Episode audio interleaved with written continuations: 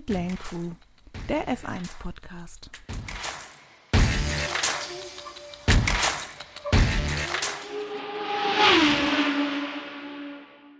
Hallo zusammen, willkommen zu einer neuen Folge von Pitlane Crew, der F1 Podcast.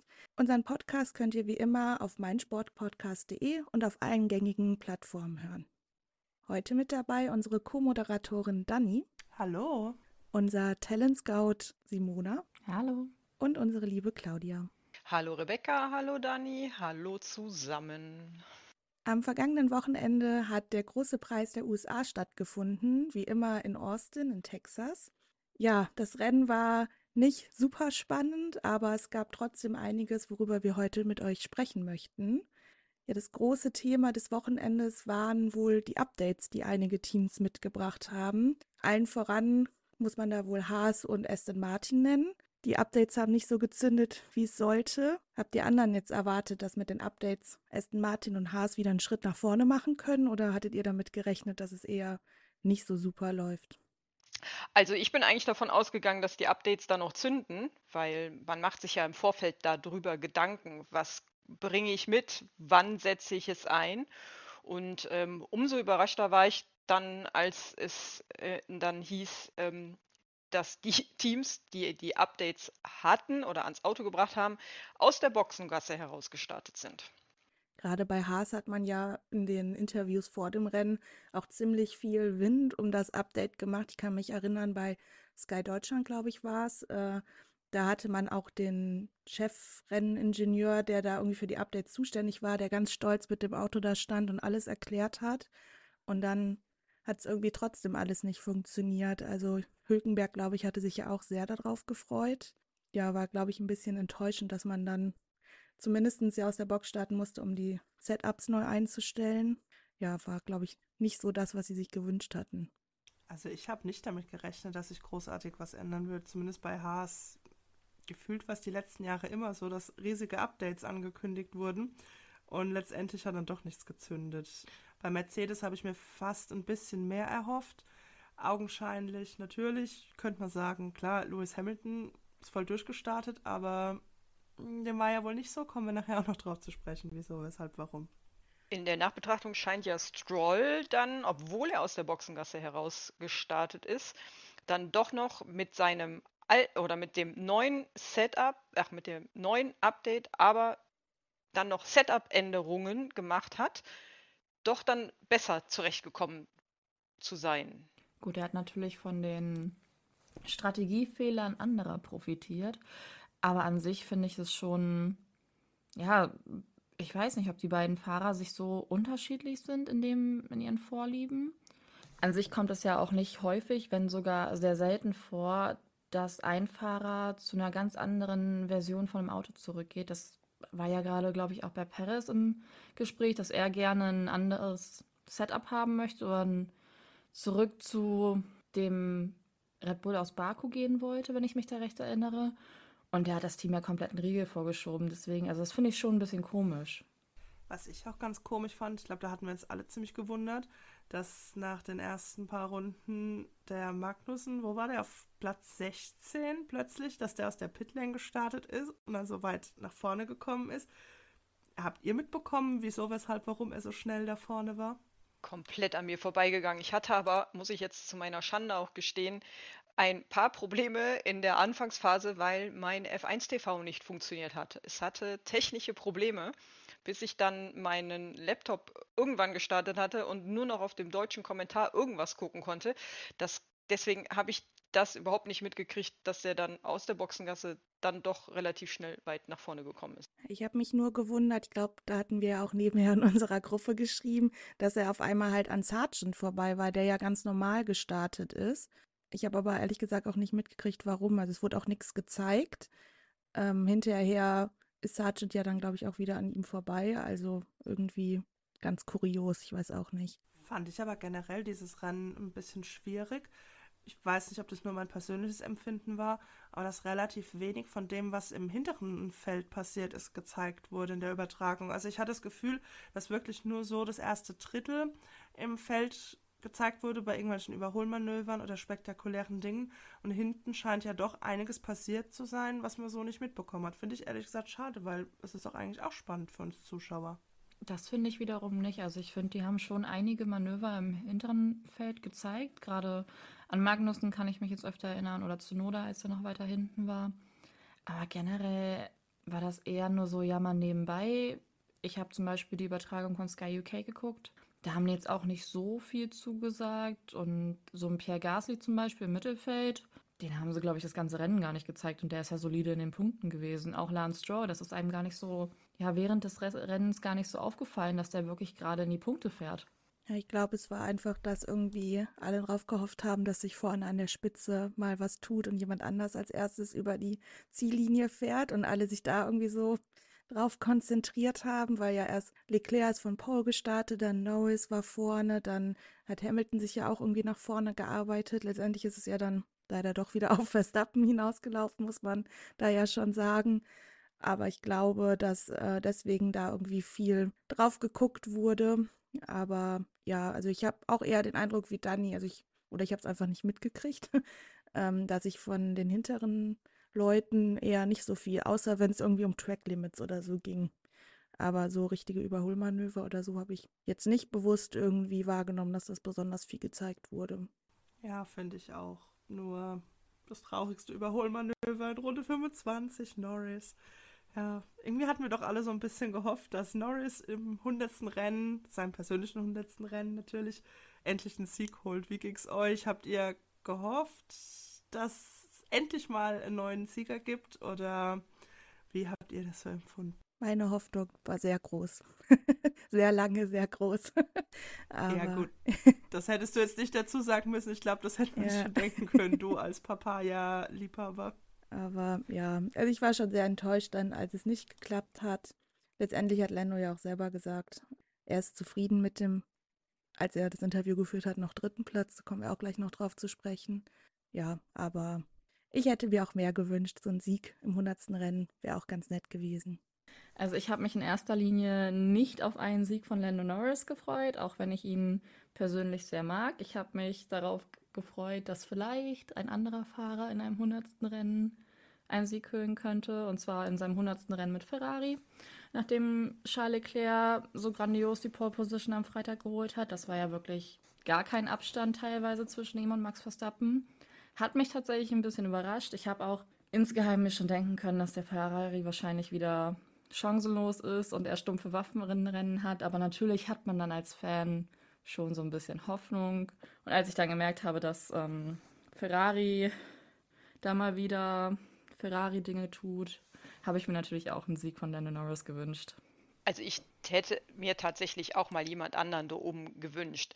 Irgendwann war es klar, dass Verstappen ähm, wieder nach vorne fahren wird und den ersten Pokal mit nach oder den Siegerpokal mit nach Hause nimmt. Aber so eine andere Farbe da oben und mal eine andere Hymne.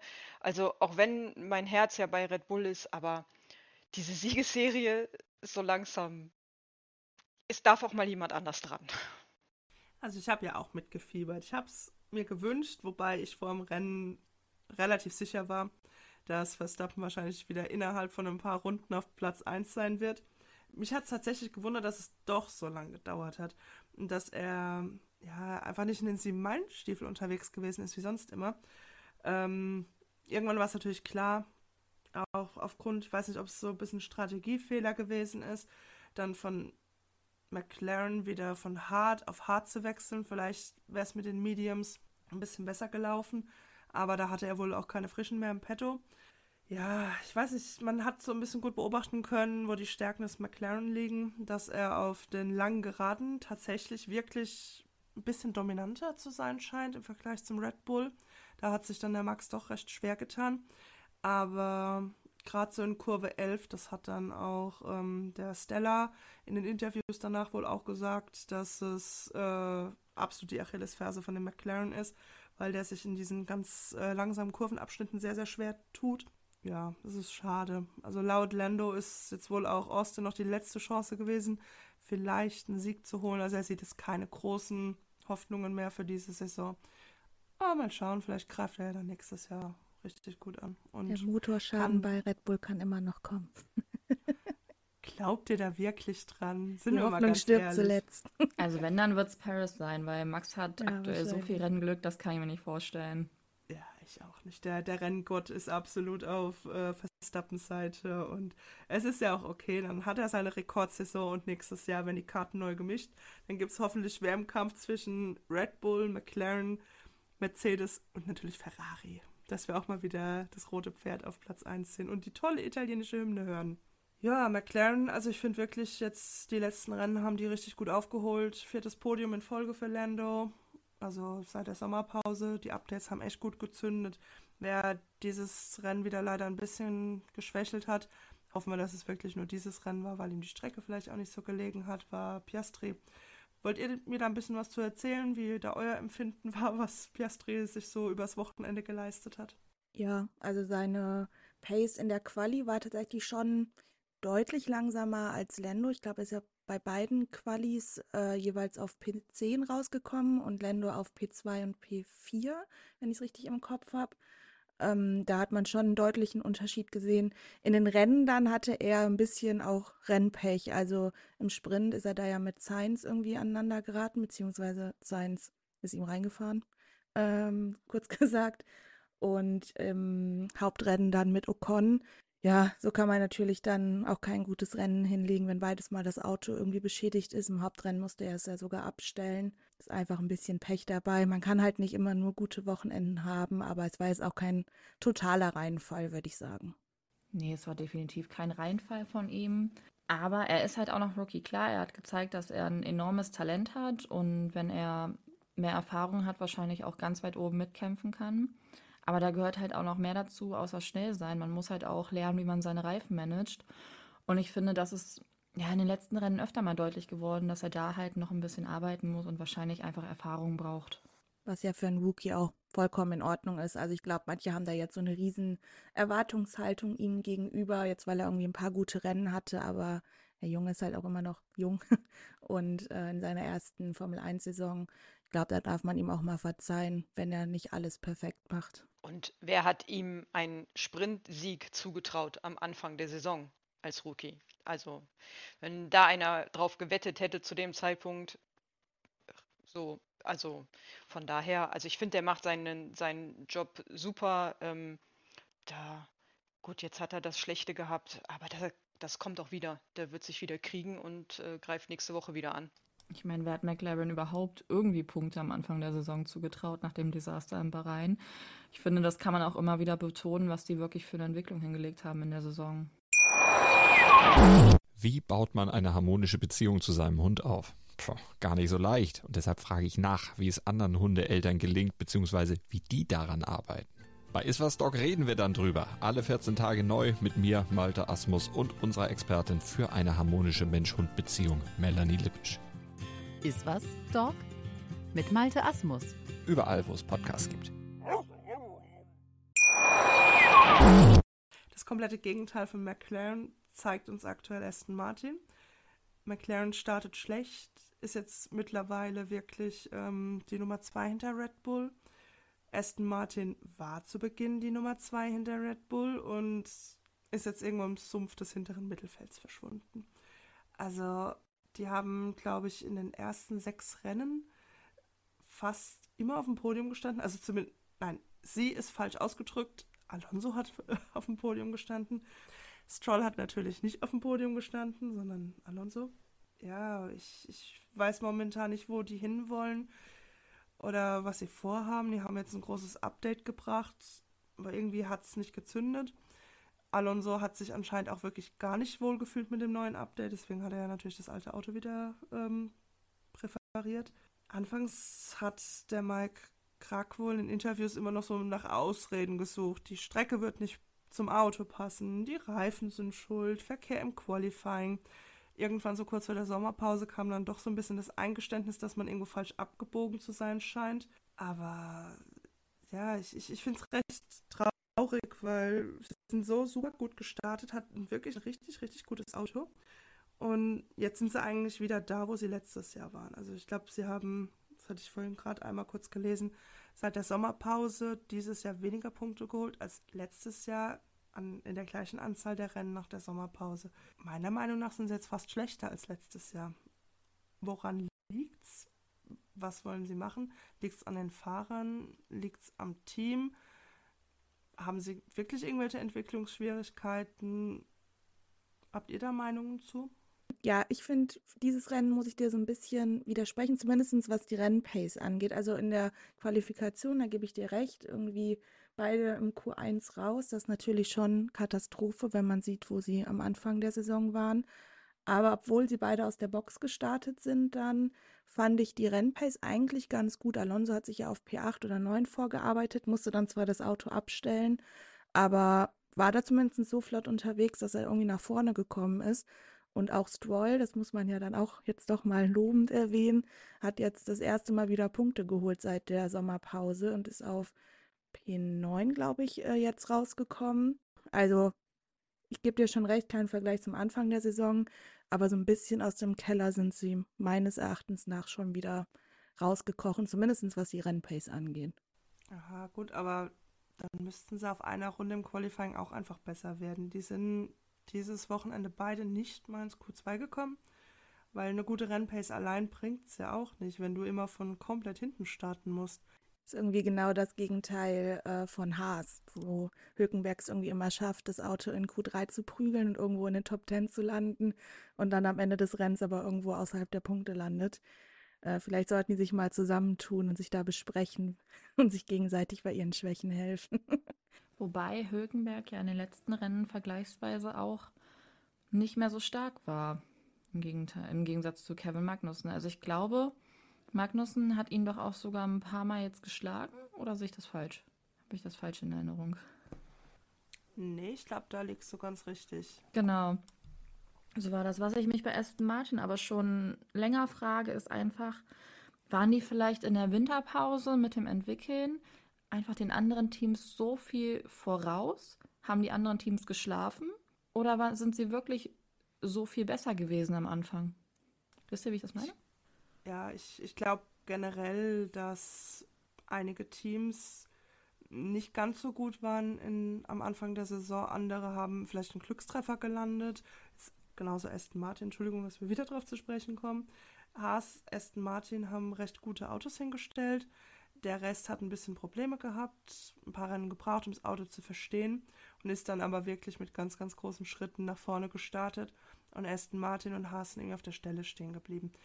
Generell finde ich aber, dass man das bei Haas jedes Jahr so beobachtet. Die starten gut durch. Das war auch letztes Jahr noch so, als sie den Magnussen wiedergeholt haben. Der Mick ja, mehr oder weniger Probleme hatte und das Auto nicht nutzen konnte, als es noch gut war. Oder dann war das, meine ich, 2019, als sie dann die Reifen nicht richtig angezogen haben in den ersten Rennen. Da standen die ja, glaube ich, auch auf 5 und 6. Die haben wirklich immer am Anfang der Saison ein richtig gutes Auto und schaffen es dann wirklich selbst, das in den Sand zu setzen. Sei es jetzt, weil sie einfach keine Kohle mehr haben, um weiterzuentwickeln, oder ich will jetzt niemandem irgendwas unterstellen, aber es kommt mir doch immer gerade so ich muss ganz ehrlich sagen, ich bin kein Steiner-Fan, bin ich nicht. Ich habe immer das Gefühl, dass der Steiner der allgemein sich dann daraufhin auch das Team so ein bisschen auf den Lorbeeren ausruht. Wir haben ein tolles Auto, das funktioniert gut, wir sind vor den anderen und es dann einfach nicht weiterentwickeln. Oder empfinde ich das so?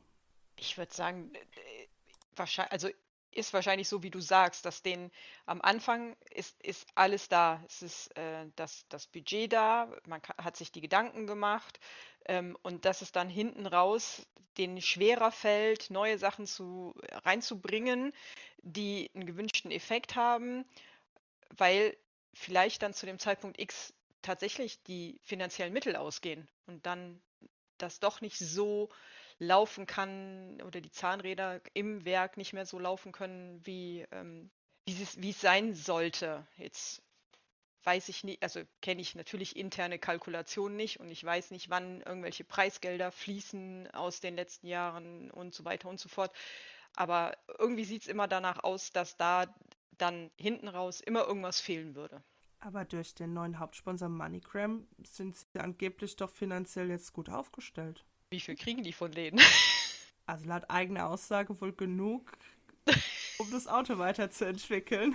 Ja, stimmt. Steiner hat doch auch irgendwie mal erwähnt, dass sie keine Geldprobleme oder keine Budgetprobleme mehr haben dadurch. Und dann finde ich es komisch, warum kreuze ich dann mit dem ganz kleinen Kommandostand auf, der tatsächlich echt immer noch ein bisschen ulkig aussieht. Also ich finde es immer noch sehr komisch, das so zu sehen. Und warum bringe ich immer nur ein großes Update Mitte, Ende der Saison? Und warum teile ich das nicht in kleinere Updates auf, um überhaupt zu sehen, gehe ich in die richtige Richtung? Frag mich manchmal, ob es vielleicht auch ein bisschen am Personal liegt, was da im Hintergrund ist. Also du kannst ja noch so viel Geld haben, wenn du nicht die richtigen Leute hast, die da am Auto arbeiten, dann bringt dir das viele Geld unterm Strich auch nichts. Ähm, Aston Martin. Ja, Entschuldigung, das muss bestes Beispiel. Ja.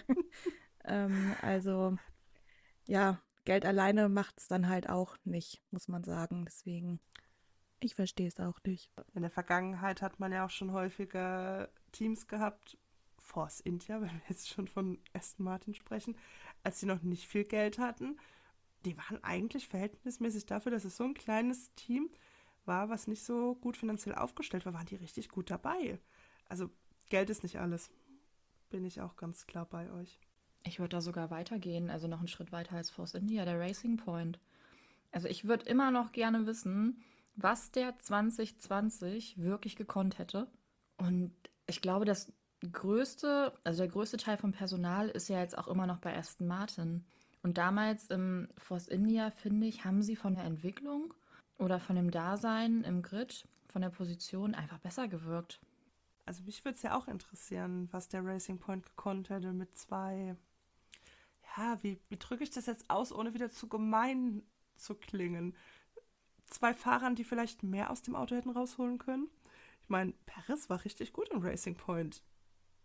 Was er jetzt vielleicht nicht mehr so ist. Oder vielleicht lag ihm das Auto besser, wir wissen es nicht. Ja, das Rennen, es war unauffällig. Er hat nichts kaputt gemacht. Aber ich glaube, das war es auch schon wieder. Er hat immerhin ins, äh, Q3 geschafft. das ja, muss man ja bei ihm auch schon fast zelebrieren. Also während ein Verstappen da vorne allen davon fährt.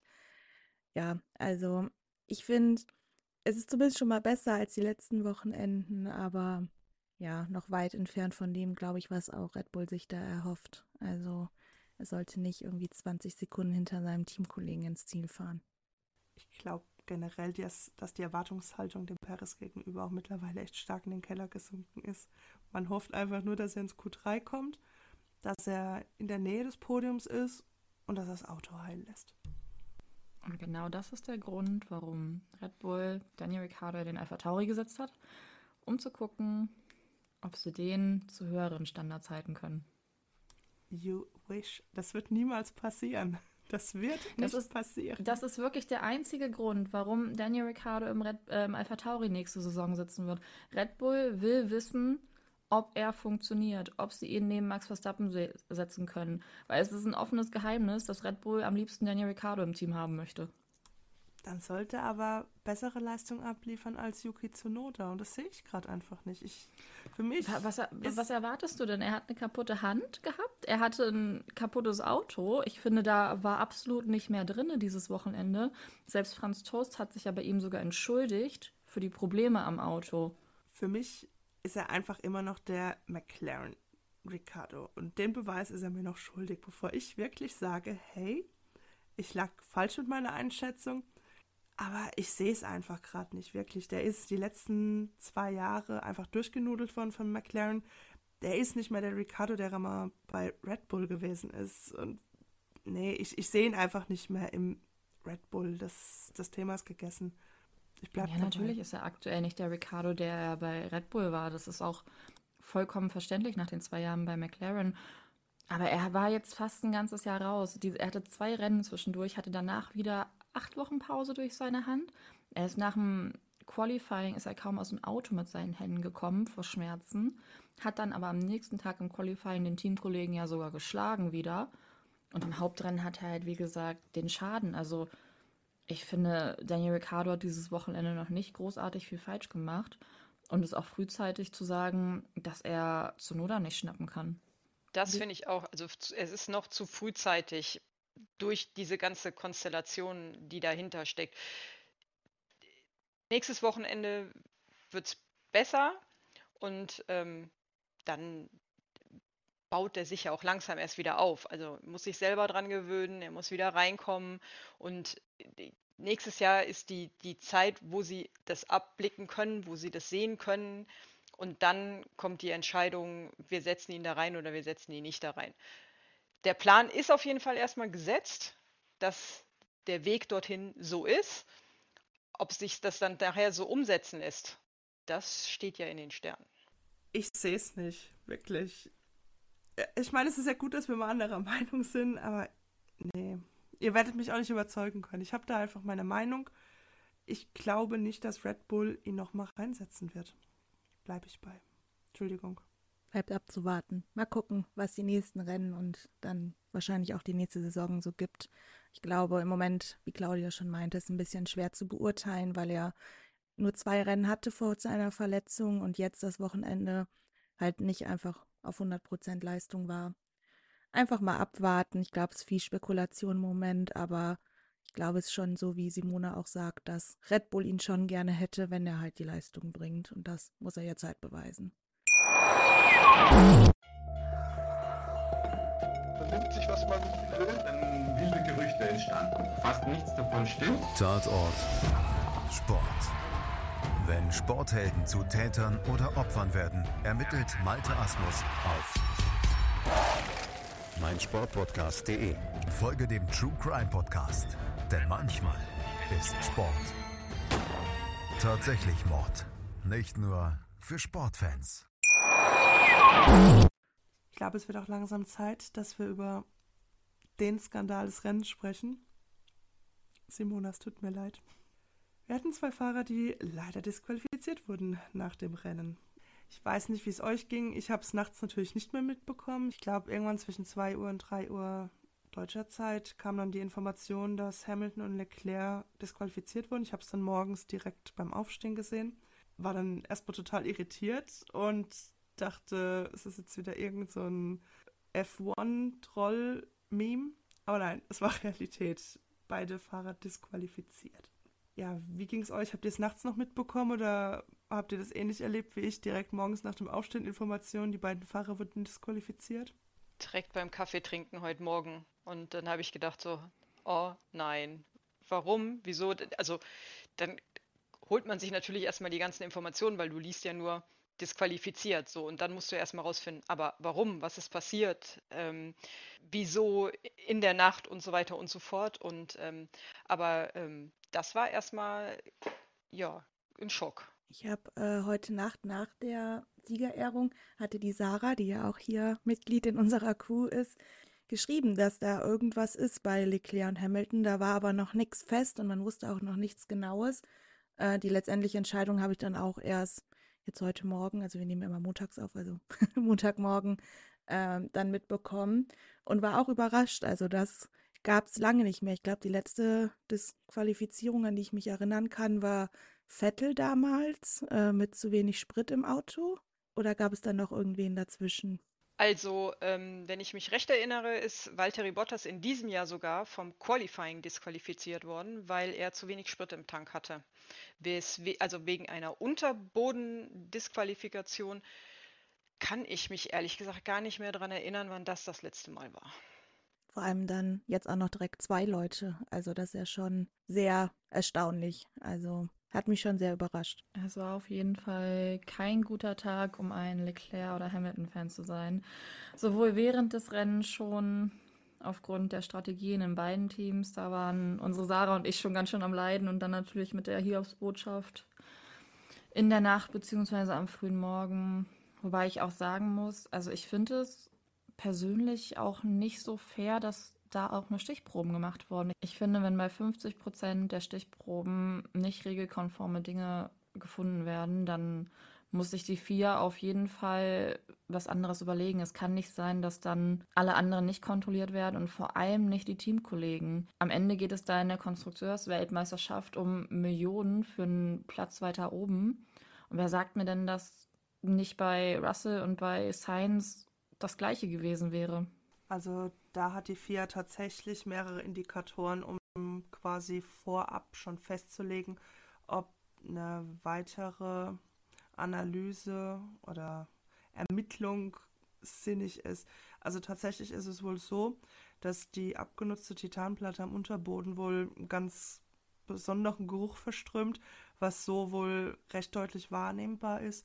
Dann werden Onboard-Aufnahmen kontrolliert, ob der Fahrer wirklich in äh, bestimmten Positionen oder über Bodenwellen ähm, deutliches Kopfwackeln hat. Dann ist es wohl so, dass nach dem Wiederauftauchen von dem Porpoising die vier vertikale Schwingungen im Auto misst, um sicherzustellen, dass der Fahrer nicht weiter gefährdet wird. Und ja, wenn diese ganzen Indikatoren gegeben sind, dann muss die vier oder beziehungsweise würde die vier dann wohl weitere Untersuchungen anstellen am Auto selbst. Ich gehe davon aus, dass nachdem zwei Fahrer mit einem nicht regelkonformen Unterboden in Anführungszeichen erwischt wurden, dass auch noch weitere Indikatoren von anderen Fahrern überprüft wurden und man vielleicht nicht zu dem Schluss gekommen ist, dass es irgendwelche Indizien dafür gibt, dass man jetzt auch das Auto auseinandernehmen müsste. Ähm, was auch noch dafür spricht, dass die Teamkollegen nicht unbedingt untersucht wurden, war wohl neben den Indikatoren der Fakt, dass weder Sainz noch Russell wirklich von den Ergebnissen ja in ähnlicher Nähe gewesen sind wie jetzt ein Leclerc oder ein Hamilton. Also ist die Vermutung natürlich nahe, dass die beiden Teamkollegen mit ganz anderen Setups unterwegs waren. Das eine war zwar zwischendurch mal vor Leclerc, aber das lag natürlich auch nur an einer besseren Strategie. Also so viel zu den Begründungen, warum die FIA jetzt nicht jedes einzelne Auto auseinandergenommen hat. Weiß man, wie aufwendig das ist, diesen Unterboden zu überprüfen? Weiß das einer von euch? Also wie aufwendig genau, das weiß ich jetzt nicht. Ich, es ist in meiner Recherche auch überall nur angegeben worden, dass es wirklich anscheinend sehr zeitaufwendig ist, weswegen die FIA gar keine Möglichkeit hat, wirklich jetzt jedes Auto zu untersuchen. Deswegen hat man sich auf diese Indikatoren der Onboard-Aufnahmen, der Schwingungsmessung und hat auch diese Geruchsanalyse verlassen. Aber okay. kann das ein Grund sein? Kann das wirklich ein Grund sein, wenn von den vier Stichproben 50 Prozent illegal sind und nicht regelkonform? Kann das ein Grund sein, die anderen nicht zu überprüfen? Ein weiterer Grund kann auch sein, dass du tatsächlich ähm, nach der Aufhebung des Pack Fermé das Auto wieder zurückgeben musst. Vielleicht ist das wirklich so aufwendig und davon gehe ich aus, dass die Zeit, diese stichprobenartigen Kontrollen zu machen, so, dass es wahrscheinlich zu viel Zeit in Anspruch nimmt, die Stichproben zu kontrollieren und die äh, Parc Fermé schon aufgehoben wurde, die Autos an die Teams zurückgegeben wurde und dann kannst du keine weiteren Überprüfungen mehr machen. Wäre ja, noch das kann es doch aber eigentlich auch nicht sein, oder? Also klar, in der Regel hast du bei den Stichproben keine Auffälligkeiten, aber du musst doch auch vorbereitet sein, dass du Auffälligkeiten hast. Es kann nicht sein, ach ja, die Teams wollen ihre Autos wieder haben, ja, dann kontrollieren wir jetzt halt mal keinen anderen mehr. Also, weiß ich nicht. Irgendwie, irgendwie sitzt das nicht richtig mit mir. Vielleicht ist es auch dem Tripleheader geschuldet. Ich meine, wir haben jetzt am Sonntag das Rennen gehabt. Die müssen mit Sack und Pack spätestens am Mittwoch in Mexiko erscheinen. Also es bleibt nicht viel Zeit wäre auch noch mein Einwand gewesen, gewesen, dass ich jetzt auch gesagt hätte, vielleicht liegt es tatsächlich am, am Triple Header, dass die ihren Zeitplan halt einhalten müssen, um ähm, entsprechend dann die Autos wieder zu verladen und so weiter und so fort. Gar keine Frage, die, ähm, der Zeitpunkt oder 50 Prozent von dem, was geprüft wurde, wäre ich auch anders an die Sache nochmal drangegangen und, und hätte da wahrscheinlich auch nochmal gesagt, so, da müssen wir jetzt dann doch nochmal wir nehmen nochmal weitere vier Autos. Wenn von den weiteren vier Autos wieder 50 Prozent ist, dann ist es ja eine ganz andere Geschichte. So hat es irgendwie einen komischen, ja, also es ist irgendwie total komisch anzufassen. Weiß jemand, wie diese vier Zufallsleute ausgewählt wurden? Weil es ist ja irgendwie schon auffällig, dass es auch die drei Leute vom Podium sind. Werden immer die drei vom Podium genommen? Also laut dem sportlichen Reglement ist es nach dem technischen Delegierten Joe Bauer, ähm, dass er sagt, das sind die Autos und die prüfe ich. Und die sucht er einfach ganz zufällig aus. Und die sucht er wohl zufällig aus. Nach eigenem Ermessen alle Kontrollen durchzuführen, um die Konformität der am Rennen teilnehmenden Fahrzeuge zu überprüfen. Also es ist so tatsächlich auch, dass es dann immer was anderes ist. Diese Flexibilität führt beispielsweise dazu, dass nach dem Grand Prix von Japan an keinem Auto die Dicke der Bodenplatte kontrolliert wurde, nach dem Sprintrennen in Katar an einem und nach dem Hauptrennen in Katar an drei Autos. Okay, also ist quasi alles zufällig, wer kontrolliert wird und was sie kontrollieren. Ich stelle mir das gerade so vor wie beim Fußball. Die haben so eine große Kugel und dann wühlen die da so drinne und dann ziehen die die Kugel raus und dann steht das da drauf, was sie testen. Ja, wird Sophia passen, also. Ja, neben den Disqualifikationen gab es bei Mercedes und Ferrari aber ja auch schon während des Rennens das eine oder andere Problem.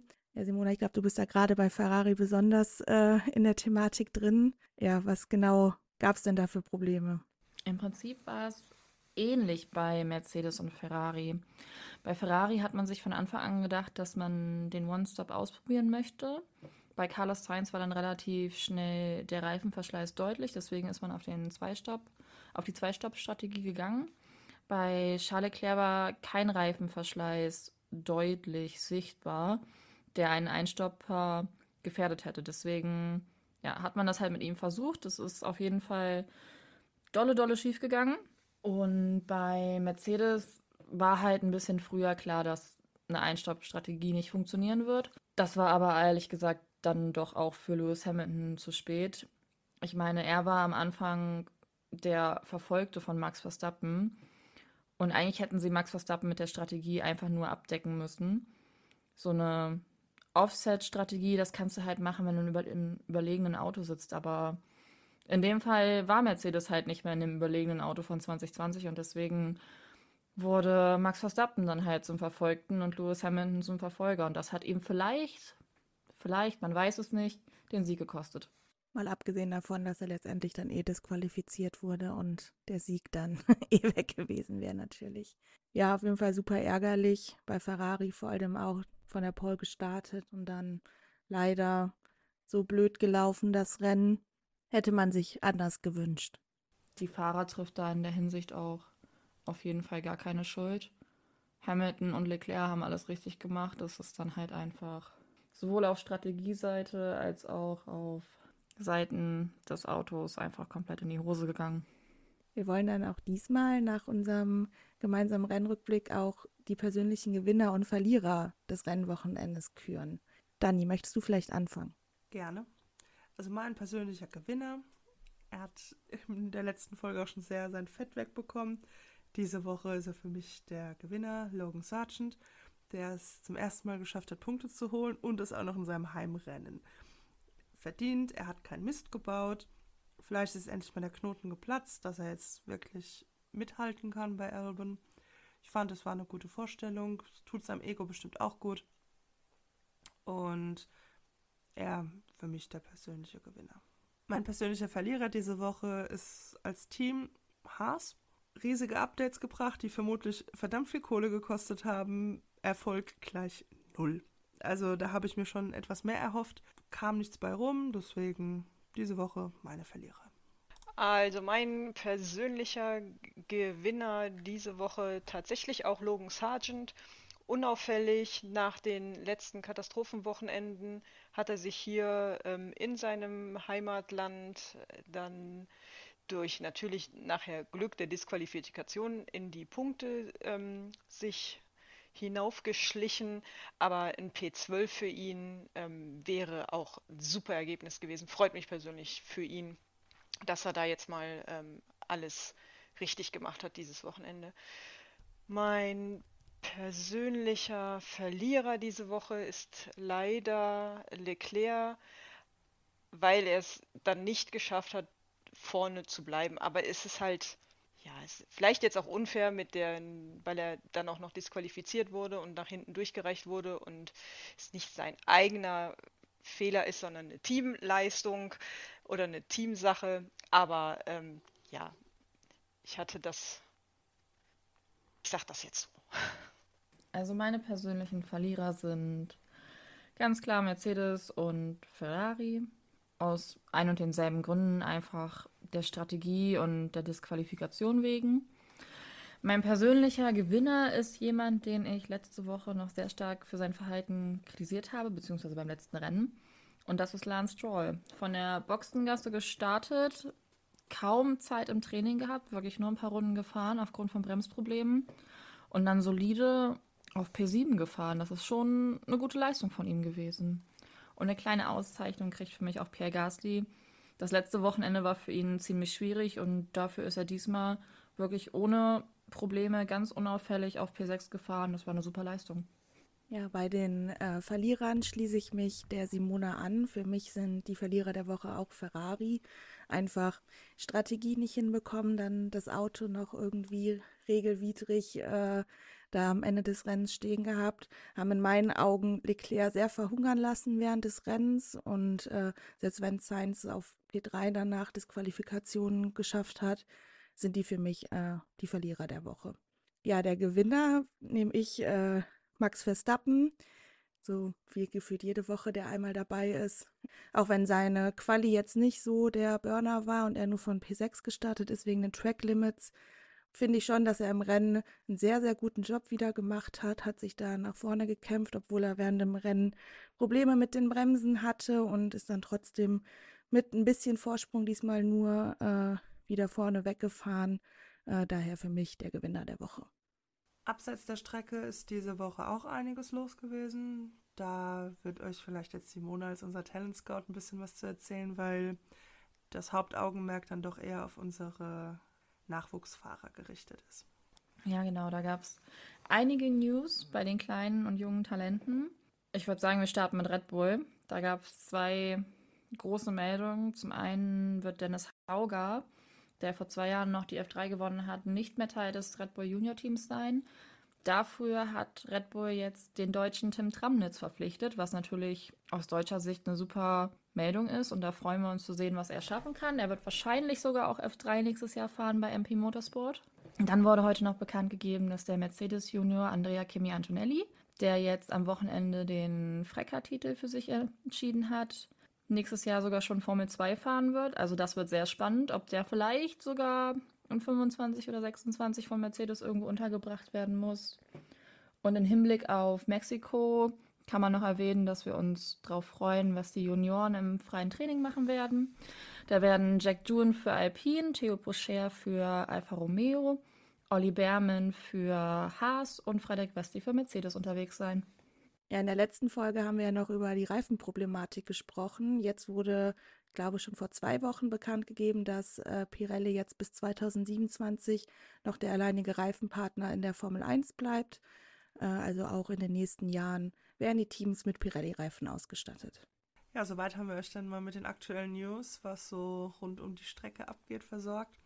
Sollte noch irgendwas in den nächsten Tagen bekannt gegeben werden, dann erfahrt ihr das natürlich als allererstes auf unseren Social Media Kanälen. Ihr findet uns bei TikTok, Instagram und auch bei X, ehemals Twitter, unter Pitlane Crew F1. Aber seid nicht traurig, nächste Woche gibt es schon wieder eine neue Folge von uns, denn wir sind mitten im Tripleheader. Am Wochenende erwartet uns das Rennen dann in Mexiko, der Heim von Checo Perez. Mal schauen, ob er dann auch ein bisschen mehr mit Leistung brillieren wird, um seinen Heimatfans ein bisschen was zu zeigen. Es bleibt auf jeden Fall spannend. Wir würden uns freuen, wenn ihr nächste Woche dann auch wieder dabei seid. An der Stelle würde ich mich dann von euch verabschieden. Wir freuen uns aufs nächste Mal und macht's gut. Bis zum nächsten Rennen. Tschüss. Tschüss. Tschüss.